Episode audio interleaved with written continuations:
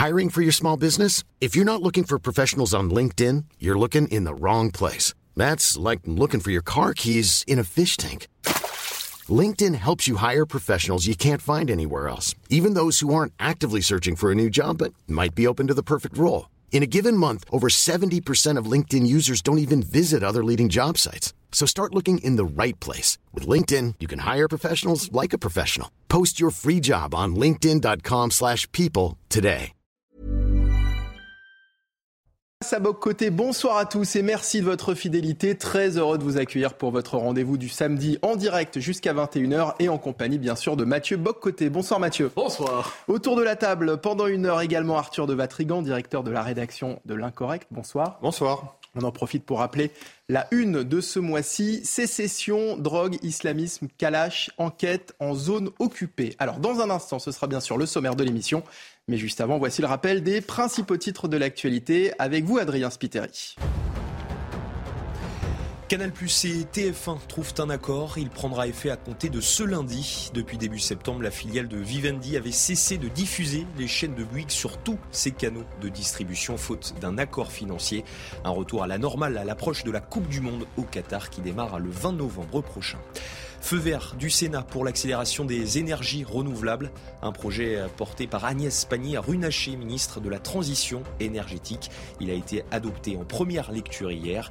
Il prévoit notamment le développement de l'énergie solaire et de l'éolien en mer. 50% des salariés de Twitter bientôt licenciés. Elon Musk justifie cette décision par les pertes financières du groupe qu'il vient d'acquérir. L'entreprise californienne comptait près de 7500 employés fin octobre. Cinq employés tout juste remerciés ont déposé un recours collectif contre l'entreprise. Et puis un Européen sur quatre se dit en situation de précarité, résultat d'une enquête du secours populaire réalisée par l'Institut Ipsos. La flambée des prix de l'énergie et des biens de consommation fragilise les ménages européens. 62% d'entre eux ont déjà restreint leur déplacement, 47% ont renoncé à chauffer leur logement malgré le froid. Face à Boc Côté, au sommaire ce soir, un nouveau visage pour un parti en pleine tourmente. Depuis ce matin, le Rassemblement national a un nouveau président. Jordan Bardella, élu avec près de 85%, mais en pleine crise majeure déclenchée par l'affaire Grégoire de Fournas. Cette élection représente-t-elle une étape importante dans l'évolution du parti? L'heure de la normalisation est-elle enfin arrivée? L'analyse de Mathieu Boccoté dans un instant. Deuxième édito, les partis de gauche et la question de l'immigration. L'immigration est-elle un atout pour la gauche française? Pour quelles raisons refuse-t-elle envers et contre tout de la maîtriser? Raison diversitaire, raison humanitaire La gauche comprend-elle réellement la notion de frontière? Analyse et conséquences à suivre. Et puis votre invité Mathieu, nous recevrons en deuxième partie d'émission Laurent Auberton, journaliste et romancier. Il publie le troisième et dernier tome de son roman d'anticipation à succès guérilla, Le dernier combat. Il y décrit l'effondrement de l'État dans un contexte d'insécurité à grande échelle et avec lui la question de l'ensauvagement de la France. Face à Bob Côté, c'est parti.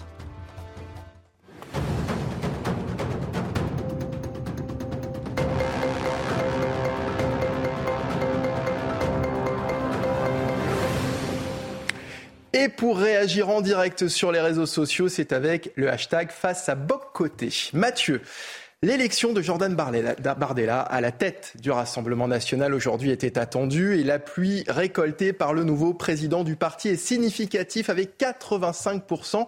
Alors en quoi cette élection représente-t-elle une étape importante dans l'évolution du parti alors que ce dernier est plongé dans une crise majeure avec l'affaire Fournas? Alors, lorsqu'on parle euh, du Rassemblement, national, on ne sait jamais exactement si on doit parler d'un jeune parti ou d'un parti qui a un demi-siècle, parce qu'on a commémoré récemment les 50 ans du Front national, mais le Rassemblement national ne cesse aujourd'hui de nous dire qu'il n'est plus le Front national, tout en réclamant une part de cet héritage. Tout ça se joue dans le rapport à la figure fondatrice, Jean-Marie Le Pen, qui est aussi le père, nous le savons, de Marine Le Pen. Donc, est-ce que c'est une figure que l'on doit revendiquer au Rassemblement national? Est-ce qu'on doit s'en détacher? Ou est-ce qu'on entretient encore un rapport ambigu à tout ça? Donc, c'est assez intéressant de voir comment le parti évolue à travers ça.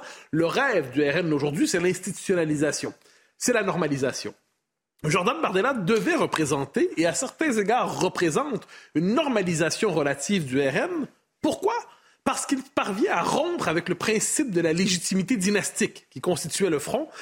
Et le RN ensuite, c'était le parti de la famille Le Pen.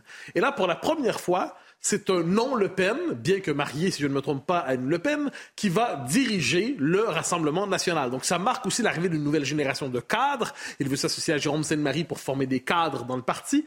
Donc ça marque néanmoins une forme d'institutionnalisation et une pérennisation du parti au-delà de la légitimité dynastique. Il y a eu un débat, une course en fait de la direction entre, euh, euh, Bardella et Alliot, s'il y avait deux lignes qui s'affrontaient, quoi qu'on en dise. Les deux disaient nous sommes les deux interprètes du marinisme, mais il y avait néanmoins une rupture. D'un côté, un Bardella qui était un Rassemblement national, national, entre guillemets, avec une ligne identitaire, une ligne ferme, assez ferme en fait, qui voulait probablement tendre la main à des gens qui sont partis ces derniers mois, ces dernières années, surtout ces derniers mois, ailleurs. Donc probablement une partie des déçus du zémourisme. De l'autre côté, Louis Alliot proposait le RN version locale, le RN hollandisé à certains égards, qui envoyait des signes de respectabilisation au système et qui, par ailleurs, a été capable de faire des conquêtes locales, de vraies conquêtes qui ne sont pas négligeables pour un mouvement politique. Donc tout ça semble finalement nous présenter un parti normal, terriblement normal. Mais, mais il suffit de voir la manière dont on en parle dans les médias. On dit toujours le parti d'extrême droite, extrême droite, extrême droite. Et dès qu'on utilise cette étiquette pour en parler, c'est une manière de le disqualifier. C'est une manière de le repousser à l'extérieur du périmètre de la respectabilité républicaine. Et c'est ce qu'on a d'ailleurs vu ces derniers jours. Autrement dit, le travail de dédiabolisation euh, demeure inachevé. Alors, tout est question de savoir ce qu'on entend par dédiabolisation. Est-ce que la diabolisation dépend du diabolisé ou du diabolisateur? Or, ce qu'on voit fondamentalement, c'est que ça ne dépend pas du diabolisé. Le RN était persuadé de s'être respectabilisé. Il est arrivé en cravate en assemblée, avec des gens bien habillés, avec des gens qui respectaient les codes et les usages. Il jouait bien la carte parlementaire. Marine Le Pen ne faisait aucun dérapage du genre de son père. Donc on aurait pu croire que la respectabilisation avait lieu. On ne lui retrouvait aucun, aucune trace d'antisémitisme chez elle, rien de tout ça. Qu'est-ce qu'on voit finalement? C'est que la machine à diaboliser peut très rapidement, d'un coup, se réactiver et en moins de, je dirais même pas 48 heures, en moins de deux heures, être capable de forger, avec l'affaire de Fournas, de forger une polémique qui va trouver un retentissement planétaire autour donc de la déclaration, entre guillemets, de l'interpellation de Grégoire de Fournas. Alors, on ne reviendra pas sur le détail parce qu'on en a parlé toute la semaine, mais je rappelle simplement, discussion à l'Assemblée nationale avec un député LFI, Carlos Bilongo, qui parle justement d'un bateau de, proche des mouvances euh, dites humanitaires qui euh, cherche à accoster quelque part en Europe est parti d'Afrique, évidemment. Et là, le député de Fournas dit que le bateau retourne en Afrique. Parce que, bon, où est-ce que, que, est-ce qu'il doit être accueilli en France ou en Italie, à Malte? Non, c'est pas possible. Que le bateau retourne en Afrique. Mais il y a une part d'ambiguïté pendant quelques secondes, quelques minutes, mais certains vont vouloir faire de cette ambiguïté une thèse nouvelle en disant, ah ah, en fait, on vient de dire, euh, De Fornas vient de dire au député Bilongo, retourne en Afrique. donc, comme si on le disait parce qu'il est d'origine africaine par ses parents. Donc ça, s'il avait, avait effectivement dit ça, si le député RN avait dit au député Bilongo, vous retourne en Afrique, tu es noir, retourne en Afrique, ça aurait été scandaleux, atroce, raciste, condamnable et nauséabond. Pour une fois, ça aurait été vrai. Mais le fait est qu'il suffit d'écouter. Il suffit ensuite de lire le texte retranscrit de l'Assemblée. Il suffit de voir les témoignages des uns et des autres. Et on constate que ce n'est pas ce qu'il dit. Il parle du bateau. Il dit pas d'ailleurs, j'ai lu aussi, il dit de tous les migrants retournés en Afrique. Il dit pas ça. Est-ce qu'il dit tous les Africains retournés en Afrique? Bien sûr que non. Il parle d'un bateau en particulier. Mais le propre du régime dans lequel nous vivons, qui a une dimension un peu totalitaire, c'est l'indifférence à la vérité et je dirais c'est même l'institutionnalisation du mensonge. Donc très rapidement, on fait comme si son propos n'a pas, comme si l'intention qu'il donnait à son propos qui était assez claire pour peu qu'on lise le texte n'avait aucun sens. Et là, on dit, ah ah, en fait, il a tenu un propos raciste. Et là, la chaîne d'information pro-gouvernementale, et euh, je ne parle pas de France Info, euh, nous dit déclaration raciste du député. Ensuite, L'agence de presse, l'agence, dis-je, de presse euh, principale qui parle au nom de la France à travers le monde, dit déclaration raciste. Donc là, l'interprétation est fixée.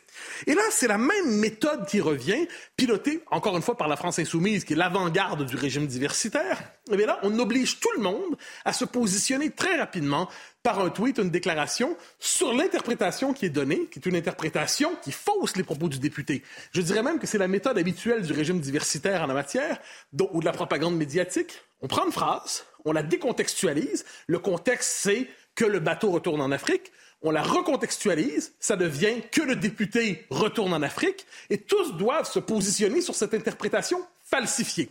Ce qui est absolument fascinant, c'est que tous savent que l'interprétation, elle est fausse. tous savent qu'elle est fausse, mais ils se sentent obligés, pour ne pas se faire coller une sale étiquette, de participer à la dénonciation. Parce que quand il y a un, moment de, diabolisation, quand il y a un moment de diabolisation, soit vous diabolisez vous aussi le diabolisé du jour, soit vous serez diabolisé à votre tour. Alors là, la France insoumise le fait. On pourrait dire c'est son travail, euh, ce type de processus aligné, ça correspond à l'histoire du parti. Mais la Macronie aussi se prête à ce jeu étrange. Et plus encore, les républicains. Alors ça, c'est particulier. LR décide de s'y plier. Même Éric Ciotti, qui est apparemment euh, une figure de résistance au politiquement correct, se couche. Se couche en faisant semblant qu'il croit à la, à la version qu'il retourne dans son pays, entre guillemets. Il y a trois noms qu'on doit noter chez les LR.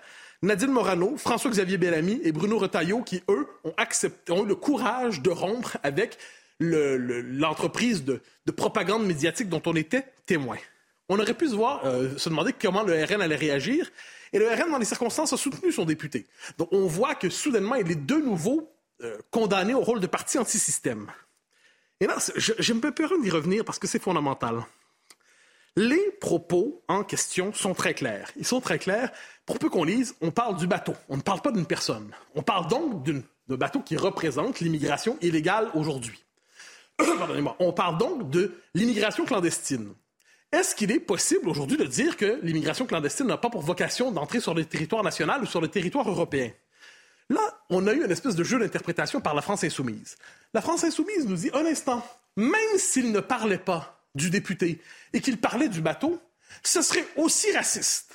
Alors, c'est pas. D'ailleurs, on le voit quand on passe les micros aux députés de la France insoumise et ils nous disent ah, bon, on va quand même pas discuter pour savoir le sens de la formule. Est-ce que c'est un pluriel? Est-ce qu'il y a un qu'il ou il?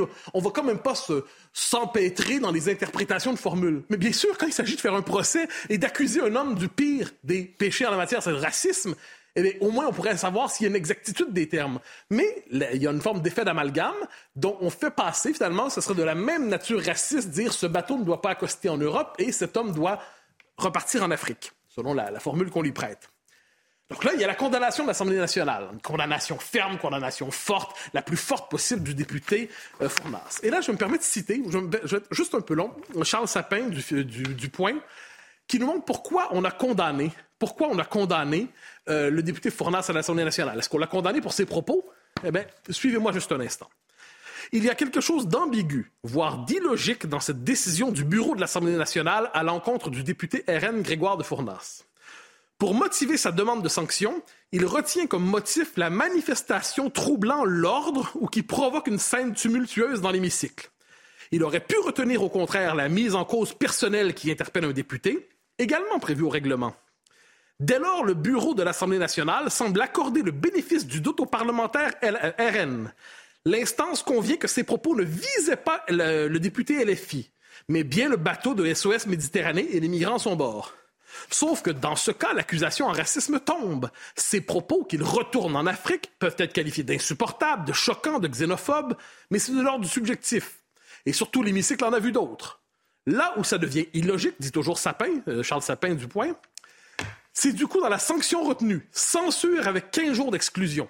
La plus grave, n'ayant connu qu'un seul précédent depuis 1958. Une sanction exemplaire, justifiée si le caractère raciste de la sortie du député avait été caractérisé par le député le bureau de l'Assemblée. Ce qu'il n'a pas fait. Pour résumer, le bureau de l'Assemblée donne droit aux arguments du député RN, qui nie avoir interpellé le député LFI, mais dans le même temps le sanctionne comme s'il l'avait fait curieux. Euh, c'est le moins qu'on puisse dire. Je dirais, quant à moi, qu'on est au sommet de la tartufferie. Nous sommes au sommet de la tartufferie dans ce qu'il y a de plus atroce en la matière, parce qu'il s'agit véritablement, tout le monde sait qu'on va voter et condamner un homme sur un propos qu'il n'a pas dit, mais la pression médiatique et sociale est telle qu'on doit le condamner à tout prix.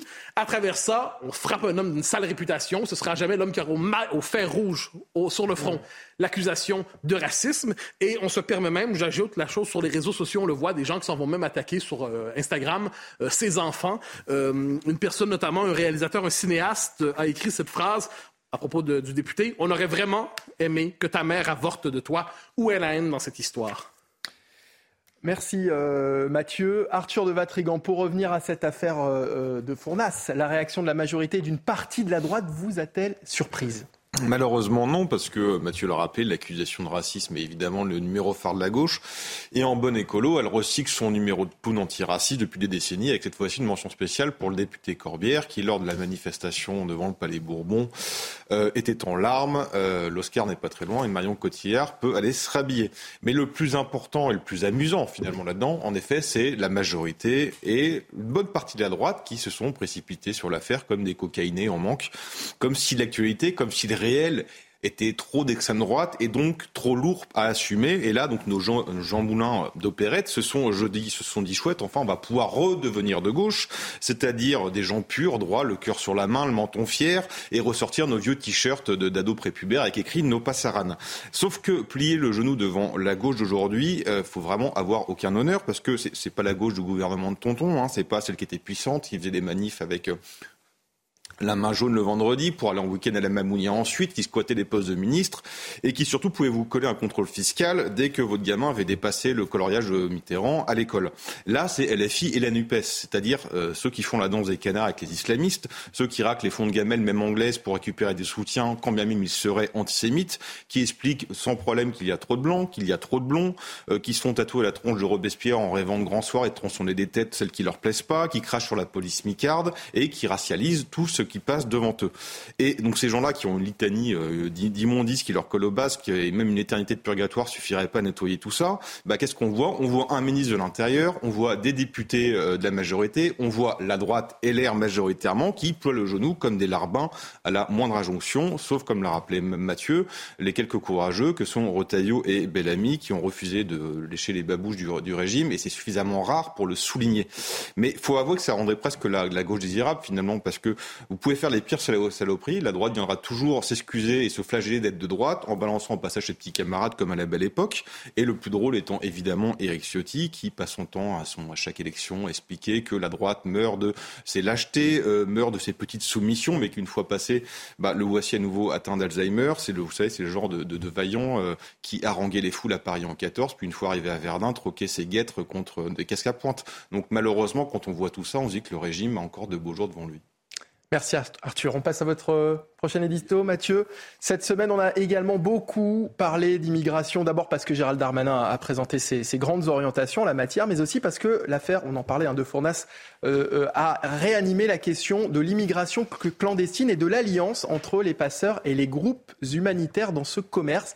Et c'est à partir de ce contexte que vous voulez, dans votre second édito, chercher à comprendre pourquoi la gauche refuse de maîtriser l'immigration. Oui, alors euh, dans le cadre de Face à l'info, cette semaine, je suis revenu sur l'argument droite libérale pour lequel l'immigration massive serait une bonne chose. C'est l'argument pénurie de main-d'œuvre, l'argument euh, l'immigration massive contribuerait à la prospérité économique des nations. Je crois avoir répondu à cet argument, mais j'avais évoqué deux autres arguments que j'avais laissés de côté. Des arguments plus euh, progressistes, entre guillemets, l'argument diversitaire et l'argument humanitaire. Alors d'abord, l'argument diversitaire qu'on entend, euh, dont on entend souvent parler. Ça consiste à nous dire fondamentalement, c'est le discours de gauche, L'immigration massive serait une chance parce qu'elle forcerait les sociétés occidentales à sortir de leurs certitudes euh, identitaires. Elle les forcerait à se détacher de leur identité. Elle les forcerait à sortir d'une identité poussiéreuse. Elle les forcerait à se détacher de traditions qui les étoufferaient. Donc le génie de l'immigration massive, ce serait... Donc quand j'entends massive, j'entends une immigration qui arrive en nombre tel qu'il n'est pas possible de l'intégrer et de l'assimiler. Eh bien, l'immigration massive, qu'est-ce que c'est? Ça forcerait, ça viendrait finalement déstructurer les repères identitaires des sociétés occidentales et la gauche a tendance, la gauche idéologique, a tendance à considérer qu'il s'agit d'une très bonne nouvelle. C'est euh, le genre de formule qu'on entend quand euh, Jean-Luc Mélenchon nous dit euh, lorsque je suis dans un environnement où il y a trop de, blonds yeux bleus, je me sens mal à l'aise. C'est quoi cette manie de parler en termes raciaux et de couleur de peau des gens? Moi, je n'ai jamais entendu des, gens de droite, entre guillemets, utiliser un tel vocabulaire. Donc là, on parle pas de la culture française. On racialise la culture française au nom de l'universalisme version LFI. On a Louis Boyard, hein, le, le, subtil et puissant et pénétrant euh, député de LFI, qui va nous dire qu'il y a trop de blancs en Vendée. Et ça le déprime aussi. Alors moi, ça me fascine. Ceux qui parlent avec passion de la couleur de peau des gens aujourd'hui, ce sont globalement ceux qui sont associés à la gauche la plus radicale. Les obsédés de la race sont dans la gauche radicale. Il y a aussi à travers ça, je crois, une forme de fascination en creux pour les États-Unis euh, tels qu'on se les représente aujourd'hui. Les États-Unis, en effet, c'est une société aujourd'hui fragmentée, une société divisée, une société où la nation se désagrège en milliers de communautarismes. C'est une société qui est, tellement, qui est clivée en deux et où la question raciale est en train de se substituer définitivement à la question nationale. Eh bien, vu de loin, dans une forme de version fantasmée hollywoodienne, on se dit, ah, c'est formidable, une société qui se compte justement en termes ethniques, en termes raciaux et tout ça. Et on oublie que la nation n'est pas un prolongement de la race. La nation, c'est le contraire de la race. La race, c'est l'identité définitive dans laquelle vous ne pouvez, vous ne pouvez pas en sortir. elle vous est marquée à jamais. On peut, blanc, noir, euh, asiatique, choisir, on ne peut pas devenir ça. Mais la propre de la nation, c'est qu'on peut y adhérer. Mais quand on sacrifie la nation, croyant par là embrasser la figure de la diversité, dans les faits, qu'est-ce qu'on voit? On assiste à une forme de désagrégation et de perte de solidarité. Et j'y reviens parce que c'est fondamental. L'immigration massive vue de gauche, c'est l'instrument pour racialiser, pour communautariser, croyant par là ouvrir la société. En fait, ça crée une société de plus en plus fermée, de plus en plus étouffée. Qu'entendez-vous par euh, raison humanitaire? Alors ça, c'est autre chose. Ça, c'est l'argument comme quoi nos sociétés auraient un devoir humanitaire d'accueillir tous ceux qui cognent à leur porte. Alors, est-ce que nous avons un devoir humanitaire envers certains réfugiés? Évidemment, personne n'a jamais dit le contraire. Le droit d'asile existe. Et évidemment qu'il faut de temps en temps ouvrir la porte. Il y a les circonstances qui l'exigent. La question ukrainienne en est un bon exemple probablement. Le temps des dissidents soviétiques, c'était autre chose. Seul l'était aussi. Mais est-ce que c'est de ça dont on parle aujourd'hui? Non. Nous sommes contemporains d'un détournement du droit d'asile à grande échelle, à grande échelle, qui fait en sorte qu'aujourd'hui, le droit d'asile devient une filière migratoire à part entière. Et on nous dit quelquefois, ah oui, mais là, ce n'est qu'un bateau qui arrive. Mais on oublie ce qu'il y a derrière le bateau. Derrière le bateau, il y a des passeurs, des véritables mafias, des mafias qui sont sur le mode esclavagiste quelquefois avec les migrants. On a des associations humanitaristes qui détestent tellement la nation qu'elles font alliance avec ces mafias. On néglige le fait que, à travers ça, les, migrants sont les premiers à souffrir de ces espèces de passages inhumains. Et à travers tout ça, la gauche donne des, la gauche idéologique, radicale, nous donne des leçons d'humanité. Euh, il y a quelque chose d'un peu amusant à travers ça. Finalement, la gauche euh, refuse les frontières. Oui, je pense que c'est le principe de base. Elle n'accepte pas la... Elle croit davantage à l'interchangeabilité des populations plutôt qu'à la diversité des cultures. Elle oublie que les cultures existent et que les cultures, lorsqu'elles s'entrechoquent, ça peut donner des tensions et des conflits. Et lorsque suffisamment de gens arrivent dans un pays sur, avec l'effet de masse, sans être, et donc la, possibilité de l'intégration et de l'assimilation disparaît, ça crée inévitablement une société conflictuelle, une société très conflictuelle. Nous y sommes de plus en plus en Occident. Mais ce qui est particulier, c'est que la gauche nomme la culture qui cherche à s'imposer diversité et nomme la culture qui cherche à se défendre dans son propre pays xénophobie. Euh, ça fait une société, je le redis, particulièrement tendue. Arthur de Vatrigan, l'immigration est-elle un atout pour la gauche? Bah, malheureusement, oui. Euh, on connaît les éléments de langage, mais en fait, ils habillent leur intérêt en se drapant dans des oripeaux de grands humanistes, mais en fait, ils se foutent éperdument des personnes. Euh, on pouvait paraphraser Hegel, euh, c'est la, la, reconnaissance de l'autre n'est que dans le service, en fait, de leurs intérêts immédiats, matériels pour les uns, idéologiques pour les autres. Et quand je sais parler, quand j'en parle de deux camps, c'est parce qu'en fait, vous avez finalement l'alliance du bourgeois mondialisé et du révolutionnaire. Le bourgeois mondialisé, bah, ça l'arrange d'avoir une immigration qui est une main-d'œuvre pas chère pour faire le sale boulot. Par contre, le révolutionnaire, parce que euh, n'oublions jamais que Mélenchon n'est qu'un révolutionnaire, il s'inscrit dans cette idéologie-là. Euh, l'immigré, en fait, c'est la nouvelle figure émancipatrice. C'est-à-dire que la lutte des classes a raté, on va chercher un nouveau peuple, c'est l'immigré. Et ça s'inscrit dans une tradition euh, révolutionnaire parce qu'il met en scène justement cette recherche du nouveau peuple, qui est un peuple en plus qui n'a pas de passé, mais qui peut n'avoir qu'un avenir. Donc c'est encore plus facile. Et donc il croit au grand remplacement, il mise dessus parce que plus vous avez d'immigrants plus vous avez droit de vote et plus vous garantissez un accès au pouvoir plus tard. Et l'idée au fond, évidemment, c'est de faire sauter les dernières contraintes holistes, euh, les, les, derniers déterminismes qui pourraient exister, qui sont donc aujourd'hui la nation, euh, le pays et pousser ce, principe révolutionnaire jusqu'à paroxysme, c'est-à-dire expliquer aux immigrés venus que leur ennemi est la France. Et donc la, gauche en fait fait semblant d'être euh, contre l'individualisme, quoi, fait pas semblant, et s'affiche contre l'individualisme alors qu'il a pas plus individualiste qu'elle, parce que le principe, c'est de dissoudre toutes les structures d'appartenance collective. Merci Arthur. Voilà pour cette première partie de Face à Boc Côté. On va marquer une courte pause. Dans un instant, votre invité Mathieu, c'est Laurent Oberton, journaliste et romancier. Il publie le troisième et dernier tome de son roman d'anticipation à succès Guérilla qui décrit l'embrasement et l'effondrement de la nation et de l'État. Vous allez nous expliquer pourquoi vous avez choisi de l'inviter. A tout de suite sur CNews. Restez avec nous.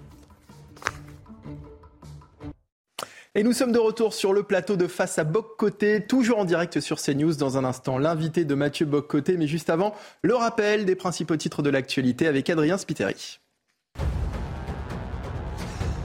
Jordan Bardella, nouveau président du Rassemblement national, il succède à Marine Le Pen, restée 11 ans à la tête du parti. Il s'est imposé avec près de 85% des suffrages. L'eurodéputé devient le troisième président en 50 ans d'existence du parti d'extrême droite, le premier à ne pas porter le patronyme Le Pen. Il a tenu son premier discours à la Maison de la Mutualité aujourd'hui. Des activistes écologistes bloquent la circulation à côté du ministère de l'économie. Ils sont membres du groupe Dernière Rénovation. Ils dénoncent le rejet d'un amendement en faveur de la rénovation thermique des bâtiments. Ils ont rapidement été interpellés par les policiers. Les forces de l'ordre ont rétabli la circulation dans l'après-midi. Et puis un homme condamné à 8 ans de prison pour avoir violé une fille de 11 ans. Il était jugé depuis mercredi devant la cour criminelle de Pontoise. Elle considère que la victime ne présentait pas la maturité suffisante ni le discernement consentir à la relation sexuelle. Elle avait eu lieu en 2017. La famille se dit à soulager de la décision de la Cour. Face à vos côtés, deuxième partie, merci de nous avoir rejoints. Nous accueillons maintenant Laurent Auberton, journaliste et romancier. Bonsoir. Bonsoir. Vous publiez aux éditions Magnus le troisième et dernier tome de Guérilla, le dernier combat qui décrit l'embrasement et l'effondrement de la nation et de l'État.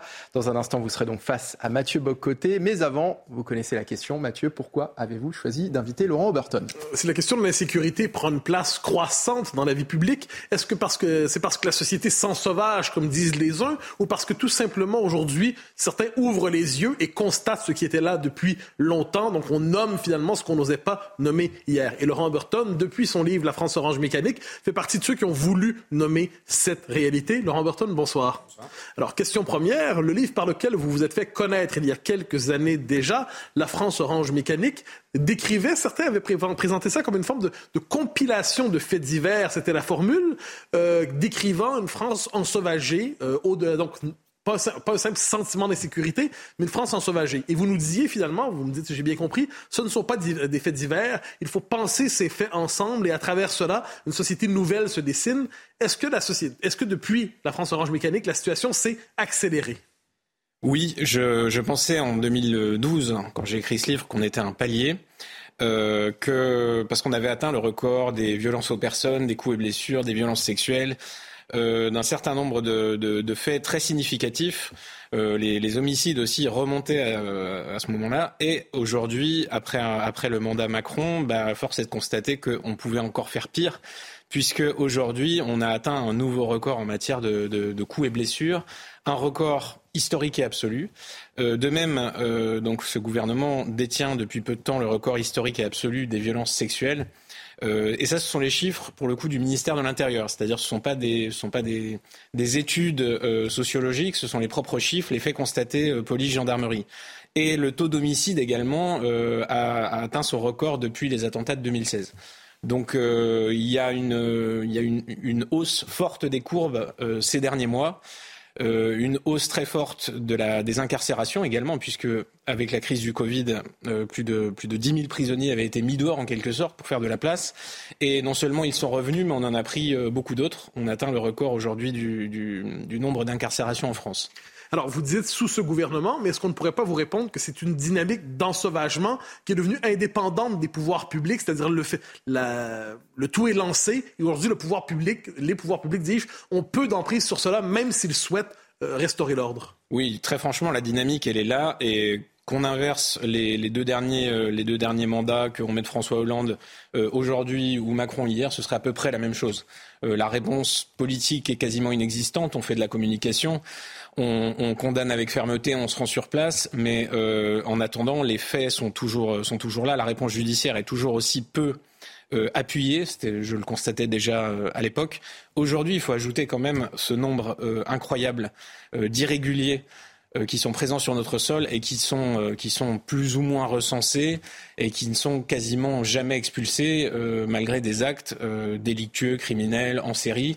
Et enfin ça, ce problème, euh, ce, ce, problème se renforce évidemment année après année avec l'arrivée de nouveaux, de nouveaux irréguliers. Alors, vous parlez des irréguliers. Un des thèmes depuis euh, le sordide assassinat de la petite Lola, un des thèmes, c'est la question des OQTF, c'est-à-dire la part de, et, et pas seulement des OQTF, plus largement la part de l'immigration dans la délinquance pas toujours dans sa forme extrême, évidemment, comme on l'a vu avec Lola, mais une délinquance plus large, un continuum de violence. Est-ce que Gérald Darmanin lui-même a reconnu cette réalité? Emmanuel Macron l'a fait, disons, à moitié? Est-ce que c'est une reconnaissance bienvenue ou pour vous, il s'agit d'une reconnaissance pour euh, finalement se détourner du problème avoir, après l'avoir reconnu pour ne plus avoir à en parler ensuite? Bah, c'est une, c'est une, demi-reconnaissance, on va dire, parce que je note que Darmanin ne parle que des, des, étrangers, de la criminalité des étrangers. Or, moi, je parlais de la criminalité des individus issus de l'immigration.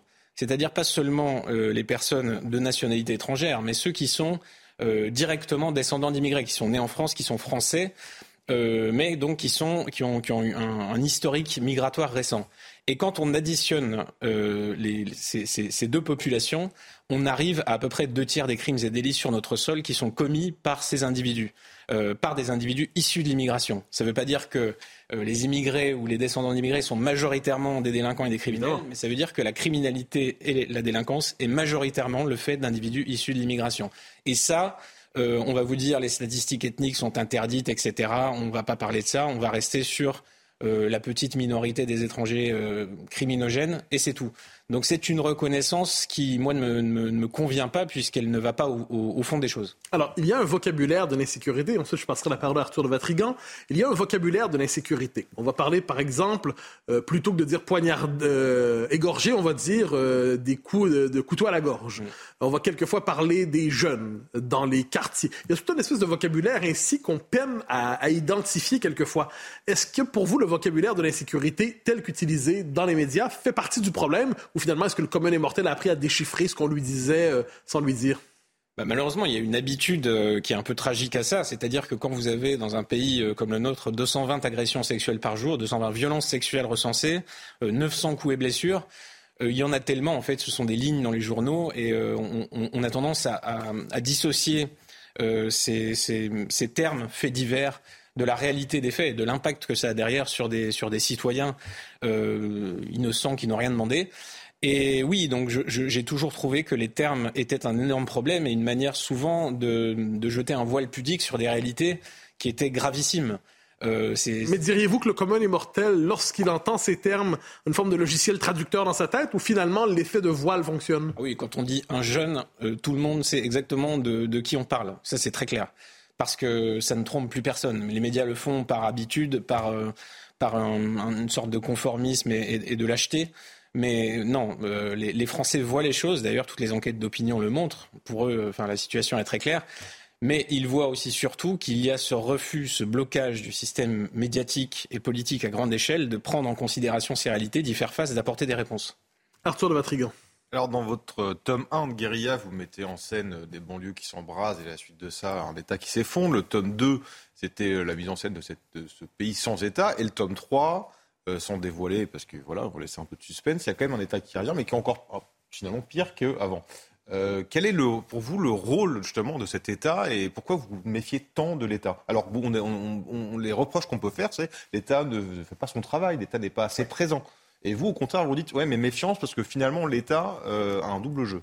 Voilà, moi j'ai constaté que l'État, ce qui légitime son existence, c'est le régalien, c'est-à-dire la sécurité, la protection des frontières. Et quand on constate qu'il a failli avec constance dans ses deux missions primordiales depuis euh, plusieurs décennies, euh, vraiment avec, euh, c'est-à-dire, malgré des, sommes considérables investies, des budgets qui ne cessent d'augmenter. Euh, des, crédits toujours plus importants, des lois sans cesse. Là, on va annoncer un projet de loi sur l'immigration. Moi, j'en ai vu passer des, des, dizaines de projets de loi sur l'immigration. On voit se succéder les ministres, les gouvernements, les déclarations, le menton levé, etc. Vous allez voir ce qu'on va faire. Et absolument rien ne se passe. On se dit soit euh, cet État est impuissant et n'est pas la solution, soit il ne veut pas l'être. Et comme il a le monopole de notre sécurité, évidemment, euh, on est en droit de se poser la question. Tout citoyen euh, peut demander des comptes à son administration. C'est ce que j'ai fait, moi, avec mes livres, en disant, euh, très bien, mais quelle est la solution alternative? Si vous ne faites rien, que, que peut-on faire, nous, face à ça? On est, on est prisonnier de cette incompétence manifeste, et c'est extrêmement, extrêmement problématique. Alors, vous nous dites ne veut pas ou ne peut pas. Parce que on, suppose, à tout le monde, on peut supposer que les différentes figures politiques ne souhaitent pas voir la société s'ensauvager, ne souhaitent pas voir l'insécurité augmenter. Donc, et, lorsqu'ils disent on va envoyer des policiers, des forces de l'ordre, on peut supposer qu'ils souhaiteraient que ça soit efficace. Donc vous dites ne veut pas ou ne peut pas? Et si c'est ne veut pas, pourquoi? Et si c'est ne peut pas, pourquoi ça ne fonctionne pas? Je pense que la volonté euh, aujourd'hui, la, politique est une, enfin c'est de la communication. C'est-à-dire c'est beaucoup plus facile de prendre un fait euh, et de le retourner à l'avantage du, pouvoir en place, euh, du comment dire de la de la doctrine médiatique dominante. Que d'essayer d'empêcher des faits. Ça, c'est compliqué. Ça demande des moyens, du renseignement, des investissements. et la politique, malheureusement, enfin, ce qui intéresse les personnes qui font un mandat aujourd'hui, c'est d'être reconduite, euh, de donner une image valorisante de ce qu'ils font. Donc ils vont avant tout se concentrer sur la façon d'enrober leur bilan, de dissimuler ce qui ne va pas. Par exemple, l'Observatoire de la délinquance, qui était un outil très précieux pour mesurer justement la part euh, immergée de l'insécurité, c'est-à-dire les, gens qui ne portent pas plainte, qui sont très nombreux, les, les victimes en France qui ne portent pas plainte, puisqu'elles savent très bien que leur plainte aboutira à pas grand-chose. Euh, on avait un outil incroyable pour quantifier la réalité de l'insécurité et Édouard Philippe a choisi de le dissoudre parce que ce thermomètre était extrêmement gênant. Euh, et malgré cela, même les chiffres officiels montrent que rien ne va. Alors, ça, c'est ne veut pas, tout le moins, on fait de la communication plutôt que de la politique. Néanmoins, les forces de l'ordre sont là, les, montants sont investis pour, entretenir un appareil de sécurité. Donc, qu'est-ce qui fait que lorsque tout ça est déployé sur le terrain, ça ne fonctionne pas? Alors, les forces de l'ordre font leur, boulot du, mieux qu'elles le peuvent. Mais le problème, c'est qu'ils vont aller, aller, dans un commissariat de quartier, vous verrez, on va vous dresser la liste des types qui sont interpellés dans la nuit, qui le seront dans la nuit prochaine et dans la nuit d'après. On les connaît, ils sont archi connus, archi récidivistes, endurcis. Les OQTF, c'est la même chose. On sait qui sont ces gens. Mais euh, derrière, il n'y a aucune réponse euh, administrative et judiciaire concrète euh, face à ça. Moi, je, je, je, je, vois dans les audiences des types qui sont condamnés pour la 40e fois, la 50e fois, la 60e fois. Euh, pour des délits euh, graves, des violences aux personnes, etc. Donc au bout d'un moment, on se dit, pourquoi la justice donne-t-elle à ces gens une quarantième chance, une cinquantième, une soixantième? C'est que peut-être à un moment, il faudrait euh, que les frais s'arrêtent. Puisque si on ne condamne pas ces, criminels, on condamne les innocents à croiser leur route. Et là, c'est une faillite majeure de l'État. Alors, dans votre esprit, on sent que l'État n'est peut-être pas la solution dans les circonstances, mais presque devenu le problème. Est-ce que je décris correctement votre diagnostic? Oui, parce qu'il donne cette illusion qu'il va faire. D'ailleurs, enfin, il suffit de voir n'importe quel discours de Darmanin aujourd'hui. Euh, un discours de fermeté qui se veut rassurant, que les Français aiment bien. Les Français ont toujours adoré cette image du ministère de l'Intérieur comme ça, qui est dur, qui dit on va, on va réagir avec fermeté, les auteurs seront durement punis. Mais non, c'est pas lui qui va, c'est pas lui qui va condamner, c'est pas lui qui va faire la justice. Lui, il est là pour tenir ce rôle de super flic, de, de, de père fouettard. Mais la réalité, c'est que euh, la loi aujourd'hui en France n'est plus appliquée comme le prévoit le code pénal. Ça c'est très clair. Si vous allez dans une audience avec votre code pénal, vous verrez que jamais les réquisitions du parquet, euh, moins encore évidemment les condamnations prononcées, correspondent avec la réalité du code pénal. Et euh, évidemment, je ne parle même pas des peines appliquées, parce que tout a été fait ces dernières années pour casser le système d'enfermement. En France, aujourd'hui, maintenant, on aménage les peines. Vous pouvez faire de la prison ferme de chez vous avec un bracelet, euh, simplement en pointant au commissariat sous contrôle judiciaire. C'est considéré comme une peine de prison ferme, mais vous, ne mettez pas les pieds en prison. Et malheureusement, comme on a voulu casser ce système, eh bien, on livre la population euh, à des types qui sont réellement des prédateurs et qui n'ont absolument rien de commun avec le reste de la population. Alors, quand on vous lit, on entend parler de guérilla, de, de possible effondrement, donc d'un monde qui pourrait basculer. Alors, la question que j'aimerais vous poser est tout simple. Est-ce que l'effondrement dont vous parlez, que vous redoutez assurément, est-ce qu'il est à venir ou est-ce que nous y sommes déjà finalement? Est-ce qu'il est commencé à bas bruit? Donc, est-ce que l'effondrement que vous redoutez, que vous annoncez, nous y sommes ou nous y serons? Pour moi, on, est déjà quasiment dedans. En fait, c'est on a le quasiment compte ici. On a on a un pied et quatre orteils, euh, je dirais, euh, dans le euh, dans, cette, réalité qui est parallèle parce que elle ne, elle, elle est, comment dire, elle est médiatiquement euh, écartée, pudiquement écartée de, la représentation qu'elle mériterait. Mais euh, elle est là au, quotidien. Je, faisais des signatures hier. J'ai eu beaucoup de policiers qui sont, venus me voir et qui m'ont dit à quel point, enfin ils me le disent depuis, des années et des années, à quel point c'est intenable. Leur quotidien est, est un enfer. Euh, ils se font insulter du matin au soir. Il n'y a plus aucun respect de la police parce qu'il y a un sentiment d'impunité euh, de ces criminels endurcis qui est vraiment complet. Et ils sont, ce que, constatent les policiers, ces noyaux criminogènes sont tellement éloignés euh, des principes de, civilisation basiques qu'il paraît impossible de réconcilier ces deux mondes. Euh, et que donc malheureusement les seules solutions d'après ces policiers sont des solutions de fermeté, de, mise à l'écart de la société pour éviter des dégâts, parce qu'on en est là, on n'en est plus à trouver des, techniques de prévention. On est plutôt, c'est un jeu de massacre et on essaie de d'éponger les dégâts aujourd'hui. Alors, il y a deux alternatives possibles dans votre, dans votre scénario, disons ça comme ça. Soit la figure du chaos, c'est-à-dire une forme de décomposition avec un, encadrement, une supervision administrative minimale, donc la figure du chaos, ou l'établissement local de, nouvelles souverainetés qui ne disent pas leur nom. Des territoires qui soit sont soumis à la loi des caïds, soit à des gangs, soit euh, de l'islam radical.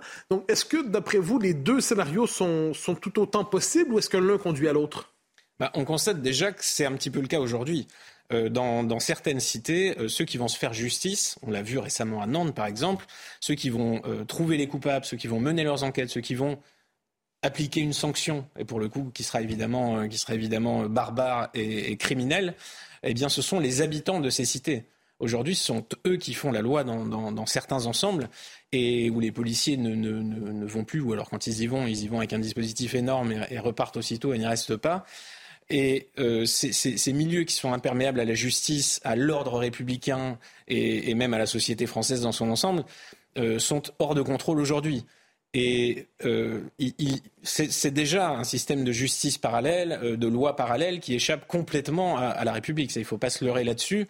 Et on a tendance, l'État a tendance à laisser faire parce qu'il sait très bien que les gangs organisés participe de la paix sociale dans ces zones-là, puisque s'il n'y avait pas ces trafics qui rapportent beaucoup d'argent et qui permettent d'organiser un peu les choses, parce que s'il y a insécurité, le trafic euh, va en pâtir, donc on garde quand même une forme de contrôle sur ces quartiers.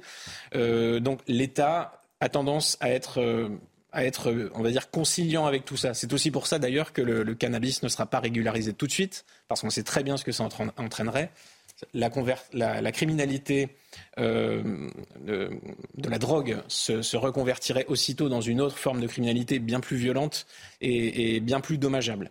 Arthur de Vatrigan. Alors justement, là, on voit, on a vu depuis quelque temps que les règlements de compte, le trafic n'était plus circonscrit au quartier, allait même dans les centres-villes des moyennes villes. Est-ce que vous pensez justement que ce, ce principe d'État mafieux peut se déployer également dans les centres-villes ou dans les moyennes villes? C'est-à-dire partir du moment où tout le monde reconnaît que l'État est inefficace, bon, on va déléguer sa sécurité à quelqu'un d'autre qui vous la garantit, que ce soit une communauté, que ce soit un État mafieux. Est-ce que c'est quelque chose qui peut arriver? Ah mais malheureusement, oui. Malheureusement, c'est la pente quasiment fatale. Euh, on, l'a vu, le débat qui a eu lieu récemment avec ce, jeune qui, qui, a fait justice lui-même. Euh, sa fille présumée, euh, présumée agressée et qui donc il a rattrapé l'agresseur et s'est vengé lui-même. Ça malheureusement on est amené à le voir et à le vivre quasiment tout le temps puisque il faut se mettre à la place du, citoyen qui est victime. S'il se dit que la réponse judiciaire à l'avance sera extrêmement décevante, sans aucune motivation valable, bah, il se dit pourquoi moi je, pourquoi je serai toujours le perdant de ce système? Pourquoi finalement celui qui va se mettre dans l'illégalité, qui va commettre un crime, un délit, euh, sera traité de manière bienveillante? Et pourquoi moi je vais en faire les frais, je vais faire les frais de cette bienveillance directement euh, c'est très difficile d'apporter une réponse. S'il n'y a pas de justice, malheureusement, forcément, on va vers la justice euh, privée. Alors, il nous reste moins de deux minutes. Un retour sur, en fait, non seulement votre dernier ouvrage, mais la série. Vous annoncez un effondrement, donc vous annoncez une société qui se délite, qui se décompose, qui sauvage, qui est de plus en plus barbare. Est-ce que vous annoncez annoncez. Est-ce que vous envisagez aussi la possibilité que tout cela n'advienne pas euh, Dans l'histoire de France, il y a eu des moments de redressement, des moments de renaissance, des moments de recomposition. Est-ce que tel scénario est aussi possible pour vous ou n'est-ce qu'une espérance vaine? Alors tout est possible, évidemment, hein, toutes les courbes peuvent s'inverser. Euh, moi j'ai écrit ce livre pour essayer de, conjurer le sort en espérant justement qu'il n'arrive pas. Mais la, voie que nous suivons aujourd'hui est celle du chaos. Pour moi, ça c'est très clair. Euh, personne n'a pris, ne semble prendre euh, au niveau de nos responsables, dans l'administration, dans les grands médias, euh, dans tout, dans, ce que j'ai appelé Big Brother, c'est-à-dire cette immense machine qui, s'adresse chaque jour à nous du matin au soir. Personne ne semble, prendre la mesure du, chaos déjà qui règne dans les rues et euh, des conséquences de cette immigration de, de quantité qui n'a jamais été voulue ni souhaitée et qui n'est encore une fois, par mise en cause. On a vu récemment euh, ce qu'il en coûte de la remettre en cause. Il y a immédiatement le, soupçon qui pèse sur vous, ce fameux chantage à l'extrême droite. Moi, j'avais déjà vécu ça à l'époque de la France Orange Mécanique. D'ailleurs, j'ai disparu des, plateaux de télé à cette époque pour ça, parce que parler de l'insécurité et de l'immigration, c'était déjà un blasphème à partir du moment où on refuse de, voir ces problèmes, parce que là, c'est quand même la cohésion du pays qui est en jeu, le capital social de la France est effondré, est effondré. les Français n'ont jamais eu aussi peu confiance les uns envers les autres. Euh, si on ne met pas ces problèmes sur la table, on va euh, au massacre. Et c'est déjà la fin de cette émission. Merci à tous de l'avoir suivi. Merci à Laurent Auberton d'avoir été notre invité. Je rappelle euh, le titre de votre livre, hein, Guérilla. Le dernier combat, c'est aux éditions Magnus. Merci Arthur. Merci Mathieu. Mathieu, on vous retrouve demain à 10h pour le grand rendez-vous CNews Europe 1, Les Échos, avec comme invité le ministre de l'Intérieur, Gérald Darmanin. Belle soirée sur CNews. Encore merci de votre fidélité. Dans un instant, l'actualité continue.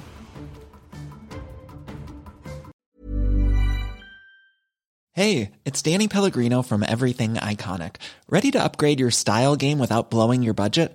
Check out Quince. They've got all the good stuff shirts and polos, activewear, and fine leather goods, all at 50 to 80% less than other high end brands.